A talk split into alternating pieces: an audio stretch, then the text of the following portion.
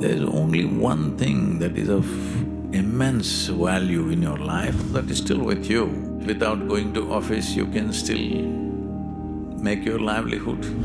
When you need more power, you need to supercharge yourself.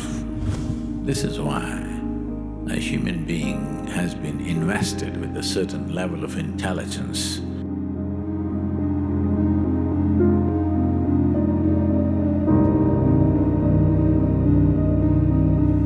Question is from Divya in Chennai. Namaskaram, Sadhguru. I lost my job this week and am finding it very difficult to come to terms with it. I worked with total involvement and was doing very well. Losing all that I worked really hard for over the last 12 years is already immensely painful. I understand the situation, but how do I accept the quantum of loss, taking not only my past, but also mine and my family's future away? Namaskaram, Divya. Uh, you must listen to me carefully because uh, in your present condition, when you're a little distraught, you could easily misunderstand or misinterpret what I say. There are choices in life. But sometimes the choices are like this. Shankaran Pillai's wife was delivering their third child. He had two daughters. He was hell-bent that the third one must be a boy.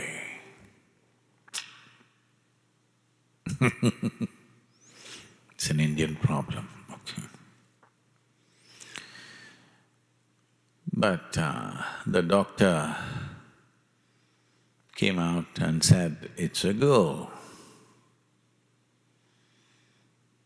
Shankaran Pillai was distraught. The doctor tried to console him. It's all right, it's a girl, but she could be a tomboy.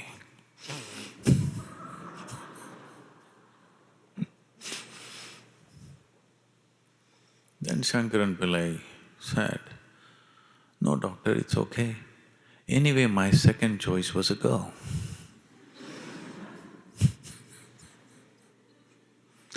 Sometimes in life, choices are like this. so, uh, twelve years of hard work, I'm not saying this to belittle whatever problems that you may face, but hard work. Twelve years hard labor, you've been released. Some celebration must happen for that. But my salary, my money, my bills, my rent, children's school fees, yes. These are there. But uh, because we are commemorating this week about World War One, compared to what people went through in terms of wars, in terms of famines, in terms of massive cyclones, earthquakes, in various geographies, different things. Compared to all that, this pandemic is a softball. Because this the result or the impact of this upon your life will largely depend on your response. In those situations, people had no choice, it just happened to them. Somebody decided there needs to be a war. Everybody else are just plain victims, they have no choice, they just have to die. Well, the whole world, including you and me, have economic problems right now. But our economic problems are such whether it's pandemic or stock market collapse or recession, recession, it inevitably has to happen because we are in an economic mode where it's always about more, more and more. Somewhere, some alignment will happen. This may sound like a very cruel thing to say when you've just lost your job. But I want you to understand, my father was saying this. He is a qualified physician. He started his career in a tuberculosis sanatorium in Mysore. It was his commitment that at least for a year or two he will work in a tuberculosis sanatorium because his mother died of tuberculosis when he was just four and a half years of age or five years of age at the most, four and a half, I think. So he was committed, when I become a doctor, I will serve in a sanatorium. And uh, this sanatorium, somehow it got organized that later on, when he built a home for his family, it happened to be very close, within a couple of kilometers even today. So, uh, he joined for a salary of fifty rupees. Fifty rupees, I'm telling you, fifty, five zero, fifty rupees. That is less than a dollar in today's world. A qualified physician oh, academically very up there. Then by the time he retired as a senior medical officer, a chief medical officer or something like that, in the Indian Railways, he was getting fourteen thousand five hundred rupees. This week also is one year after he passed away on 8th of November. As a terrible son that I am, I was not there. I told him I won't be there because I had to. uh, I had commitments. Well, uh,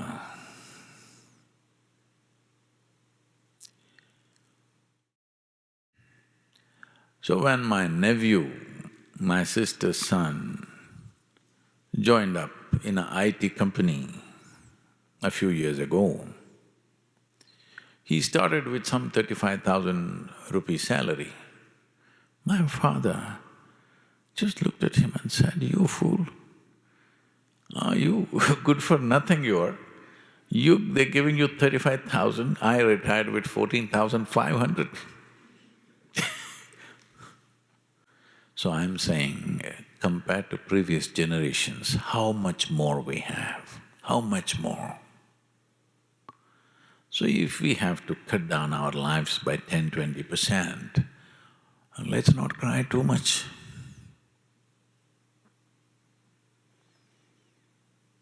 Your fathers, your grandfathers, uh, maybe it might have been physically a little harder, but they didn't live a bad life. They lived well in their own way.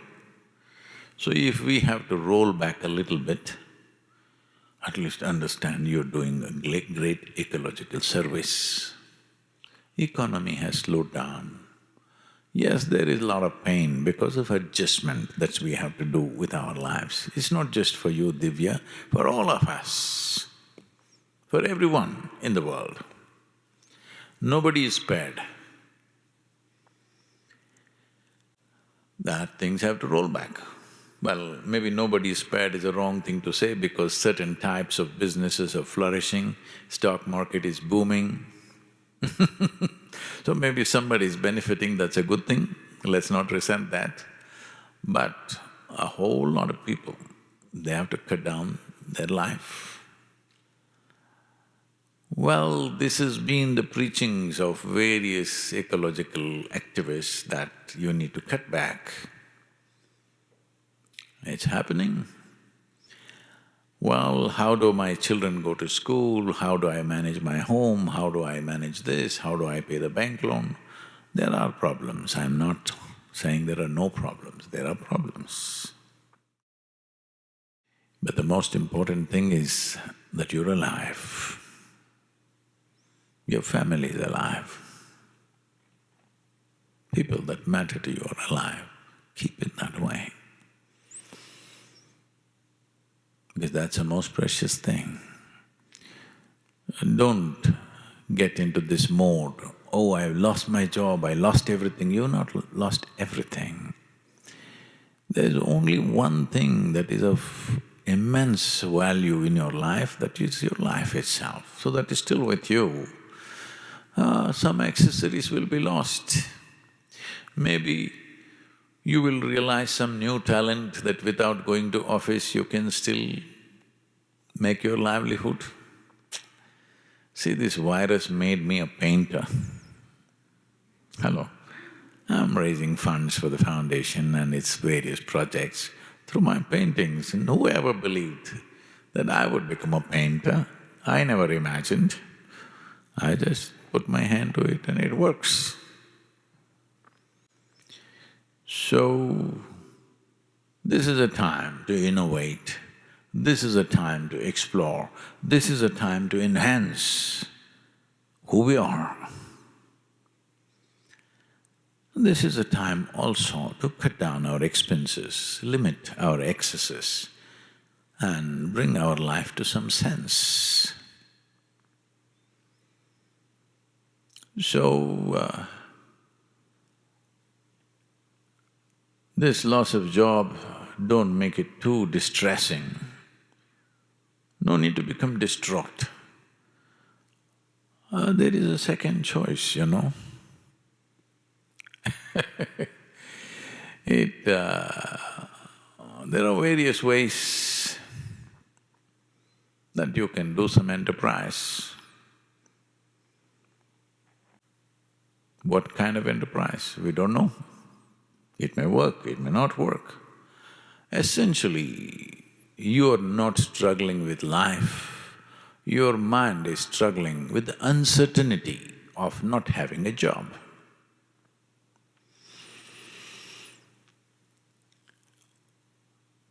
Shankaran Pillai, in the month of December, bought up over hundred thousand calendars, 2020 calendars, for three cents a piece. Hundred thousand calendars in the month of December. So, people said, what are you going to do with this? The year is almost over, what will you do with this? I said, ah, you don't worry, just in case it comes back, I will make a whole lot of money. Like this, uh, we have lots of expectations. Some expectations crash. It's not really a bad thing. Yes, some expectations crash. Not a bad thing at all. Oh, Sadhguru, it's easy for you to talk, maybe da-da-da, everything is great for you. No, you just have the responsibility of three to four people on your hands and you're worrying your head out. I have the responsibility of thousands of people, millions actually, who committed to the farmers that we will do certain things. We're not going to go back on that. We will fulfill that. Well, it's going to be much harder, much more work. But will we do hard work? No. We will uh, key up our joyfulness. We'll key, key up our energies so that, uh, you know, when you need more power, you need to supercharge yourself. That's what we will do. We'll not go back on our commitments, nor should you. Whatever commitments you have of family, children, anything else if you have, you should not go back on that. You must see how. This is why a human being has been invested with a certain level of intelligence, time to exercise that, not to set into an automatic mode, I got a job, so I don't have to think anymore, just have to go there and come back. My life is taken care of. No, that's not the way to live. Survival is not the end game for a human being.